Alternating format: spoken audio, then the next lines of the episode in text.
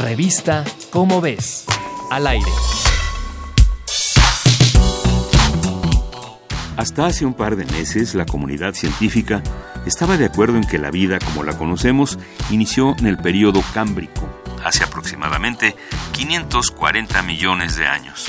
Pero de acuerdo a un descubrimiento publicado en la revista Science de septiembre, un estudiante ruso de doctorado pudo haber descubierto fósiles animales que datan de hace 558 millones de años. Por lo tanto, estos serían los restos del animal más antiguo conocido por la humanidad. Los fósiles de esta investigación pertenecen a organismos ovalados, que forman parte de un antiguo y enigmático grupo conocido como Ediacaranos, que son los organismos complejos más antiguos de la Tierra. Se piensa que eran similares a los líquenes o a las colonias de bacterias que al inicio del período cámbrico sufrieron una inexplicable extinción masiva que los borró de nuestro planeta.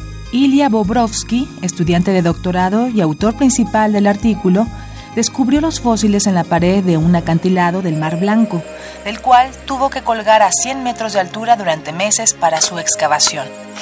Él y sus colaboradores encontraron colesterol antiguo, una sustancia que se encuentra en el cuerpo de todos los animales, con lo que confirmaron que se trata, en efecto, del animal más antiguo descubierto hasta la fecha.